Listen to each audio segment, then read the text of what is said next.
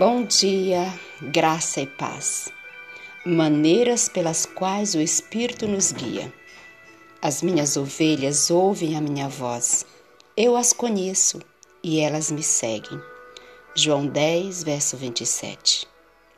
Jesus espera que todos os que afirmam ser seus soldados prestem serviço a Ele.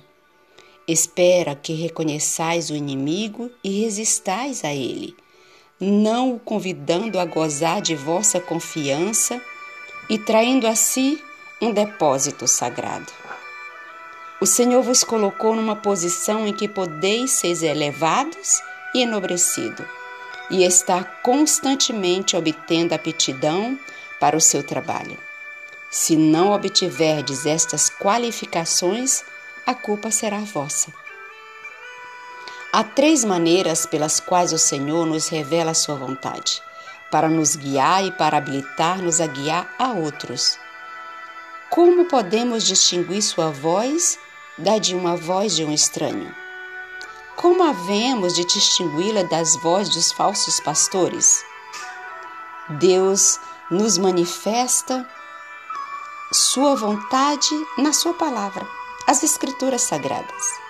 Sua voz revela-se também em suas atuações providenciais, e nós a reconheceremos se dele não separarmos a alma andando em nossos próprios caminhos, agindo segundo a nossa própria vontade e seguindo os impulsos de um coração não santificado, até que o senso se torna tão confuso que as coisas eternas não deixam de ser discernidas e a voz de Satanás é tão disfarçada que se aceita como a voz de Deus.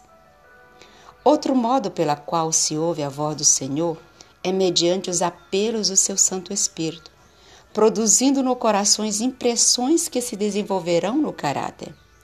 Se estais em dúvida quanto a qualquer ponto, consultai primeiro as Escrituras. Se realmente começaste a vida da fé, Tende-vos entregado ao Senhor para ser inteiramente seus, e ele vos tem aceitado para vos moldar e aperfeiçoar segundo o seu desígnio, para que sejais um vaso para a honra. Deveis sentir sincero desejo de ser maleáveis em suas mãos, seguindo aonde quer que ele vos dirija. Estais então confiando nele para que realize seus desígnios, ao mesmo tempo que com ele cooperareis, desenvolvendo a vossa salvação com temor e tremor. Você, meu amado irmão, encontrará dificuldades aqui, porque ainda não aprendeu por experiência pessoal a reconhecer a voz do bom pastor. Isso deixa em dúvida e perigo. Precisa ser capaz de distinguir-lhe a voz. Amém.